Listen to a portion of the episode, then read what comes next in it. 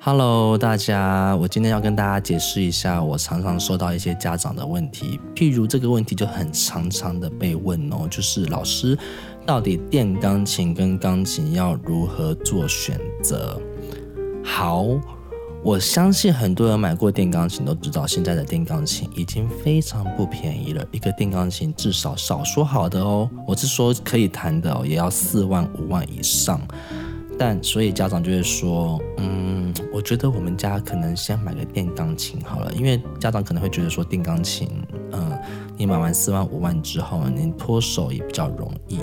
所以就会就是先买了这样。那其实直立式钢琴也没有像家长们想的那么的贵，也不是说一台直立式就要变成十几万，但是也是有四万五万的直立式钢琴。那很多家长就会问我说：“那为什么不能用电钢琴呢？”原因其实很简单，因为我自己个人觉得电钢琴不是适合拿来给初学者使用的。练钢琴其实是拿来给已经会弹的人使用，比如说像是我的现在这个状态。如果我今天现在我需要练琴的话，我已经对琴键相当熟悉了，我已经知道我的指力跟触键跟各种状态，因为我已经在钢琴上面练了大概哦。不要说几年好了，但是就是对琴键已经非常熟悉的状态。我在训练电钢琴的时候，那个就是只是练熟悉度而已，它并不是要练什么音色啊，并不是要练什么力度啊，也不是要练技巧等等。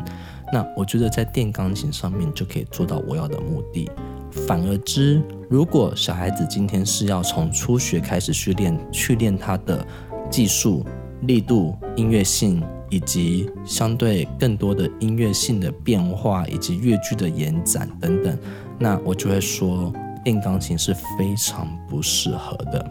好，那我来解解释一下为什么。在古早的巴哈、贝多芬、莫扎特、海顿、肖邦、布拉姆斯的年代的时候，他们那个时候所写的音乐是给钢琴所写的吧？对吧？我不要说巴哈，巴哈那时候可能是大键琴，但是如果是说，嗯，贝多芬、莫扎特那些等等的，就会是用钢琴所写的嘛。那所以钢琴一定有它一定的嗯发音的原理，才让这些作曲家写出这样子的音乐。钢琴什么原理让我会觉得说它的重要性比电钢琴还要高呢？就是它有一琴弦，二。敲击的地方跟琴键这三个结合在一起，会结合出很多很多不同的音色。我来说一下，在高音部的地方的时候，琴弦是比较短的；那在低音部的时候，琴弦是比较厚的。然后低音部的地方可能只有一条弦，但是高音部的地方，你每敲几个音有三条弦。然后琴键呢，琴键也是有分前面弹前面出来一点点的地方，跟弹里面一点点地方所发出来的音色也不一样。所以就是有这么多不同的音色所发出来的感觉，让小孩子他们在听的时候就会知道说哪里是不一样的。那我来举例说明好了。我们有时候老师都们都会说哦，你手腕要放松啊，你的力气没有下去。那其实很多时候在电钢琴上面是听不出来这些东西的。小孩子甚至他。因为本来手腕有没有放松这件事情，就对小孩子来说已经很难去知道，那更不用说如果今天是用电钢琴来去练习的话，他会完全没有那个认知，说我现在这个声音是不对的。对，因为电钢琴它所发出来的声音，它不会到很爆音的那种难听，它也不会到很小声，所以它会把你所有的方式去弹奏下去的时候的感觉，变成是比较大众化的音量。跟音色，让你不会很直接的听到说哦，原来这样子的肌肉下去是这样子的声音，用敲的下去会有很敲的声音，用柔柔的下去会有柔柔的声音，用放松的肌肉的状态下去会有放松肌肉的状态的小声音，因为这一些状态，你的肌肉的状态跟下去的模式都会改变琴键敲到琴锤，让琴弦发出不同的声音，这东西很重要。然后再过来就是音的延展性，有时候呢，在电钢琴上面，虽然说他们都会跟你说，哦，这台电钢琴是仿效真的钢琴的琴键的力度，没错，我知道，但是真的能做到一样吗？那如果真的一样的话，就去买钢琴就好啦，对不对？好，所以音的延展性也是一样，在你在弹音的时候，一个音下去，它会延展到多长，跟电钢琴、实体钢琴是不一样的，这必须得知道。在弹钢琴的时候，你的手拿起来的那个手腕的状态，手腕拿起来的状态，跟手指头把它敲起来的状态，也都完全不一样。可是，在电钢琴上面，你是听不出来的，这东西是没有办法借由你的肌肉状态而去做到变化。所以我觉得这很重要。再过来就是大小声的对比。很多时候电钢琴会用所谓的就是调节音量的那个东西去调节音量嘛，对不对？就大家说哦，大声一点就把它调大声一点，小声就把它调小声一点。可是，在真正的钢琴上面，你可以调音量吗？你是没办法调音量的。你要怎么样去调节音量？那就要靠你的身体。好，身体部分怎么调音量？我下集会再跟大家说说一下音色跟音量的变化。那你要怎么样去做出不一样的音量？就是你是用手指头本身的力量，还是用手腕的力量，还是用手背的力量，还是用肩膀力量，还是用全部身体的力量下去？这样子的层次度其实是很不一样的，在实体钢琴上面是可以非常明确的直接表现出来。但是你会发现，当你在老师这边弹实体钢琴的时候，你可以做得到，但是你你到回家的时候，你可能会没有办法体会到。在电钢琴的时候，它能发出来的声音的对比度，其实是远远的没办法像钢琴一样这么的直接。我刚好提到琴键的敏锐性，对，所以呢，在实体钢琴里面，有时候我们都会跟学生说，来下去的速键快一点，下去的速键的感速度慢一点点，或是下去的力度快一点点，下去下去的力度大一点，下去的力度小一点点。或是下去的高度高一点，或者贴键下去，我们在练使命特的时候都会用这些东西方式去练音色。但是你在练钢琴上面是没有办法去做到那么细微的变化，它顶多可以就是来大声弹大声，小声弹小声。但是对于力度、高度跟加速度这三个很重要影响音色的变化的东西的时候，它就会到一个限制。再过来就是电钢琴呢，它所发出来的声音大多数是好听的，嗯，所以你会觉得你怎么弹都好像蛮好听的，不会到难听吧，对不对？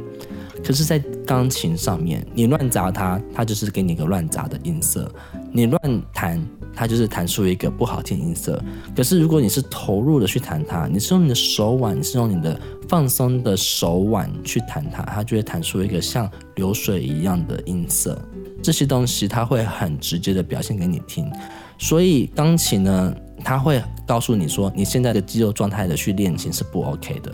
所以在老师这边的时候，老师就会纠正你说：“哦，不能这样子弹，因为这样声音很难听。”或是你应该要怎么弹？你可以听得出那个变化。但是到你到家里的时候呢，学生就觉得说：“哎，这样子弹也很好听啊，那为什么我要用老师的所说的方式去弹奏呢？”所以有时候我会跟学生说：“嗯，这个手腕要放松，这手腕要带起来，这边用手背去带起来弹，然后可能在我这边都做得到。”但是回去用电钢琴练一个礼拜之后回来，通通不见，我就觉得啊，怎么办？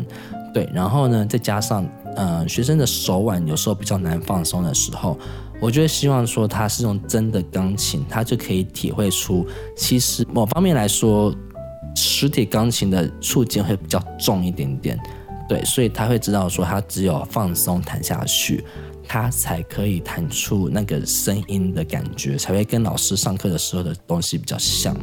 还有就是空间的问题嘛，就是说可能家里的空间不太适合放这么大的钢琴。可是我就很好奇啊啊，电钢琴的宽度跟实体钢琴的宽度不是一样吗？啊，不都是八十八个键，只是说实体钢琴的厚度会相对比较厚一点点，对。但是电钢琴的话，它可能就是唯一啦。我觉得，我觉得唯一一个很好用的地方就是，你要把那个搬起来要扫下面是比较容易扫得到的，因为钢琴要扫到钢琴上面真的是非常困难。然后呢，我必须得说，就是小孩子在初学的时候，培训他的耳朵比培养他的手肌肉状态还要更重要，因为他只有听到老师的音色。他才知道怎么样去模仿。他模仿的不只是动作而已，他模仿的还有那个音色。就像小时候，嗯，记不记得？可能，嗯，当小孩子在学母语的时候，他不会看家长的，呃，嘴巴的嘴型去学，他会用声音听，然后去模仿你的讲话方式。对，钢琴也是一样。所以在初学的时候呢，我会常常示范给学生看，反倒是中等程度以上的学生的时候，我才会。开始慢慢的让他们自己去找那个音色，但是在小时候呢，我还是会蛮常的跟学生说，要用这种音色去推，要用这种音色去把手腕带起来，要用这种用要用什么音色去开始弹这个乐句，用什么音色去把这个乐句给结尾，那这都非常重要，因为孩子听了都会模仿，因为在模仿的过程当中，他们就会知道说，哦。原来这个声音我在钢琴上面是发得出来的，好，但是他们可能一回到家练钢琴的时候，就会发现，哎，怎么不一样？我记得我从小到大没有用过电钢琴练钢琴，因为呢，我那个时候我记得我是先跟邻居学钢琴的，所以我每一次都会上完课之后会安排三到四天去我邻居家练琴。那练到差不多一年或两年的时候，我记得我妈那个时候就买了一台非常便宜的直立式钢琴给我用。那当然这个东西就已经帮助很多了嘛，因为我就不用再去别人家练琴了。对，嗯，但是呢，我必须得说，就还是存在一些问题，就是因为我上课老师家的钢琴都是平台式的，所以。呃，在音量上面，老师会一直觉得说我没办法做到像其他的男孩子一样的音色这么的完整度这么高，所以我在小学六年级的时候，我妈就知道，就是老师会一直跟我妈抱怨说，哦，孟君他的力量一直下不去，啊，有时候可能在表演啊，或是在比赛上面的时候，嗯，我妈也会深刻的发现，哇，诶。那个下去的力度就真的不一样。譬如说，像弹和弦的音和声的饱满度，或是在弹跳音的一些力度上面，就会有一点没办法像同才的学生成熟度那么高。所以我就在小六的那一年，我记得还是。哎，我不能说年，我不能说哪一年哈，这样大家算到我年龄。好，就在小六的那一年，忘记哪一年了，可能是二零一零年的时候，然后然后就买了这台平台钢琴。那我记得我那时候遇到弹到平台钢琴，我超开心哦，因为我终于可以去弹一些我觉得比较嗯变化比较多的曲子。这么说好了，因为变化比较多的曲子的时候，在平台上面是做的比较明确的，就是可能在。直立式钢琴上面，你没办法做的像平台钢琴这么像职业的感觉。譬如说，你在弹德布西的印象派作品的时候，那个踏板的运用，譬如说像平台钢琴是有柔音踏板的，然后直立式钢琴是没有像平台钢琴有那一些就是柔音踏板，所以你做出那个色彩的一些变化度是比较低的。然后，或是想弹一些 Pro 高菲夫的作品的时候，嗯，直立式钢琴就变得很爆，音色就会很爆，所以你就会相对的不敢用那么爆音色去弹。但是你你在平台钢琴上面弹奏出来的感觉的时候，你就知道更清楚你要用什么样的力道去弹它。所以就是因为我买平台钢琴之后，我自己觉得我又在琴艺上跟耳朵上有大幅的，就是增长这样。那我也不是说今天要去鼓励大家都去买平平台钢琴啊，但是我还没说完。好，所以我在台湾就是用卡哇伊钢琴练到高中毕业之后去国外，然后呢，你知道国外的钢琴呢，真的是把我又宠坏了，因为国外的钢琴只有斯坦威的钢琴，你知道斯坦威钢琴一台钢琴要几百万起跳，真的不是开玩笑的。为什么呢？平台钢琴就又有分很多规格啊，可能有二号琴、三号琴、五号琴、七号琴，然后又有分演奏琴。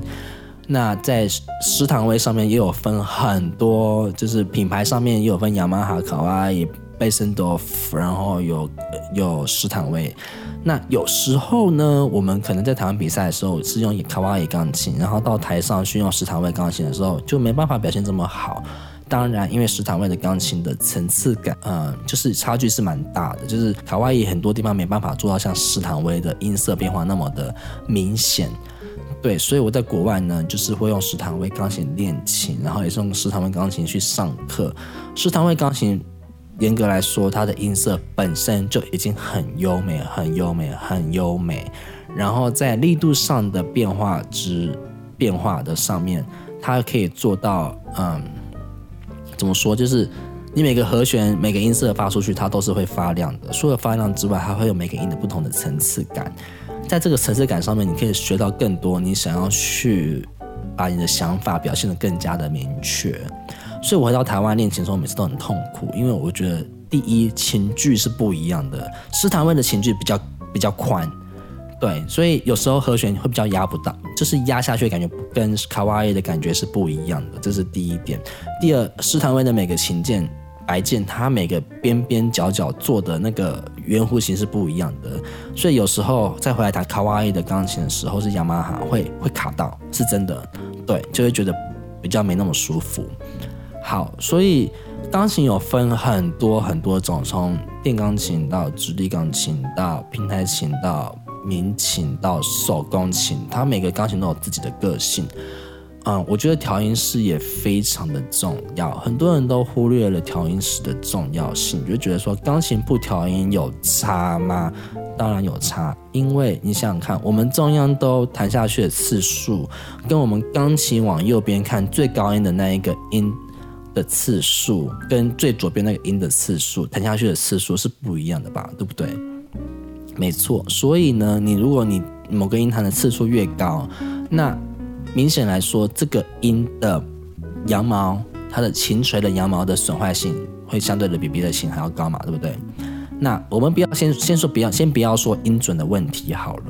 那钢琴的潮湿度当然也会影响到，那还有羊毛所打到琴弦的次数也不一样，所以一台钢琴经过两年之后。它会因为没有调音师的调音过，那个琴键发出来的明亮度跟音量会差距非常大，所以这个差距就是要靠调音师来把它调到一个平均的一个目的，这非常重要哦。因为我们有可能会因为这个琴这个琴键很常被弹到，然后我们一直不去处理，然后弹弹弹弹弹弹弹弹弹，它就再也不会起来了，就跟电脑琴键一样，它就不会起来了，或是说它就不会呃。它就会声音就会持续一直持续的延展，它就不会收音，久了之后就要变大工程。然后呢，或是这个音特别容易重音，或特别亮，或这个音特别暗，对，那你在练音阶的时候就没办法做一个平均的目的。所以大家会问我说：“老师，那我们多久要调音一次音呢？不用太久，也不用太。”不用太快，我们就维持半年一次。我觉得半年一次是刚刚好的。对，那我自己的钢琴平台琴呢，我自己是有请一个很我很喜欢的调音师，因为这个调音师我自己喜欢他，是因为他不是只是调音准而已。呃，我觉得这也没有不好，很多调音师都是这样子。对，但是因为我觉得我。在弹每一个曲子的时候，我希望听到的不只是音准而已，而是和声发出来的饱满度的时候，我就会很希望我用我的调音师，他会把每个音的，嗯，他会弹很多和声，然后去把每个和声的饱满度做到很高。那这样子的话，就变成说，嗯，我会觉得这个调这台钢琴被他调完之后，我弹出来的乐曲会更美，会更优美。然后再加上，他会把我的嗯琴键调的很刚刚好。我觉得这个东西是，这叫这就叫保养了啊！就像你汽车一样，你你进厂维修，它不是只是维修，它会帮你把琴键给上润滑，或是会把你的东西给做到一个嗯更好的地步，不会说就像原本的那样子。那当然，很多调音师他可能就是嗯只来调过一次，那他就会做那一次性的服务。那可能之后就是不会再做一样的事情，我不知道。但是我的调音是因为我的钢琴十几年来都是他调的，所以他如果来来一次，他会知道说他上次做了什么事情，那有什么变化，他可以直接直接的做做完，就直接的调整。那我觉得很重要的是，钢琴最好都是用同一个调音师，这样子就不用再去调其他的东西。这样，那调音师也会跟我说：“哎，姜老师，就是这个部分，我们可能两年后，或是一年后，或是。”几年之后，他会开始需要大整修一下。我就有一个心理的一个，就是心里的一个数字，这样，就是心里会知道说，一年后、两年之后，我这个整个要把它拿进来、拿出来去维修，这样。那如果是一次性的调音师的话，他可能不太会跟你说这么多，他也不会用，他可能只是把音调准而已啦，就是不会有到保养的这个呃服务这样。我会建议。嗯，在买钢琴的时候就要挑好调音师，或是跟你的钢琴老师讨论一下要用哪一位调音师会比较好。像我以前的调音师也是我以前的钢琴老师介绍给我的，然后就一路用用用用到现在。然后我后来我那个钢琴老师他已经搬家去美国了，移民移民去美国了。然后你知道那天调音师还跟我说：“哎，那个 Sandra 啊，就我以前的老师，他说他去美国帮他调音呢。”我就说也太夸张了吧！你是直接飞到美国去调音吗？他就说对，因为 Sandra 说他真的没办法接受其他调音师所调出来的音色，对，所以他们家的调音师都还是用这个调音台湾的调音师。然后好像这调音师飞去美国一趟会调大概十几台钢琴吧，就他就是会一次把他的邻居、他的朋友等等的全部都。就是集结起来，就说全部一一次过来，就是调完一个月，那一个月大概就是调到三十台钢琴，然后飞回台湾这样，我觉得蛮有蛮有趣的，对。但其实呢，在在美国的学学校就蛮有趣的是，他们学校里面就是有一位专门的调音师。其实调音师是调音师还是保养钢琴师，我觉得这是一线之隔。所以，因为每一台钢琴的湿度不一样，然后每一台的性格不一样，所以他其实钢琴师要随时随地的去 check。他不是说今天时间到了我再进来 check 一下，然后时间到了就走了这样。对，那其实像他在学校的话，像大学部啊、音乐系等等，他们都会有专门的调音师，就是进驻在学校里面。他们就是在学校里面就是有这份工作，就像电脑维修师一样，就是在学校里面工作，他不会离开。对，所以他每一天他的工作就是负责检查钢琴，因为学生其实常常会把这条弦弹断掉啊，这条弦弹断掉，或是在演奏会之前就一定一定会需要调音这样。那调完音之后才可以，因为有时候可能在彩排的时候音就走掉了，或是有时候你在搬钢琴的过程当中音就已经会走掉，那就需要靠调音师来随时的调音。有时候你更不要说，就是有时候我看过，我看过有些音乐会哦，我自己没有过这样啊，就是有些音乐会是在中场休息的时候，调音师就过来直接就是调了。对我必须得说这很重要，因为我曾经有一场音乐会，我在国外的时候。我上半场觉得说音有点走掉了，那我觉得就是有一点点而已。可是我下半场越走越偏，我就真的感觉得到哦。然后钢琴的琴键的状态越来越差，然后我弹到最后的时候，那声音就出不来了。没错，所以有时候在中场休息的时候，调音师会进去。我上去舞台上面把这个音再重新再 check 一次，其实我觉得这还蛮正常，因为你看有时候乐团在演奏的时候啊，他们一开始调完音之后，他们可能换一首曲子之后又要再调音一次，然后换一首曲子又要调音一次，当然会啊，因为你在 你在演奏过程当中，你是用非常非常高频率的状态，还有非常专注的状态，把每个音给就是把琴弦弹下去，那它就一定会移动到它的音音准这样。对，大概是这样，所以我今天也是希望说，借由这个机会让大家知道，电钢琴、直立式钢琴还有拼带钢琴的选择有多么的重要，然后谁适合怎样子的钢琴，我觉得非常重要。嗯，如果你问我说，初学小孩子适合什么钢琴？初学小孩子适合直立式钢琴。好。那今天的问题回答到这里。如果你有更多问题想要问我的话，请上风爵的粉丝专业或是我的个人专业来询问我，那我都会在节目上面来跟大家回答问题哦。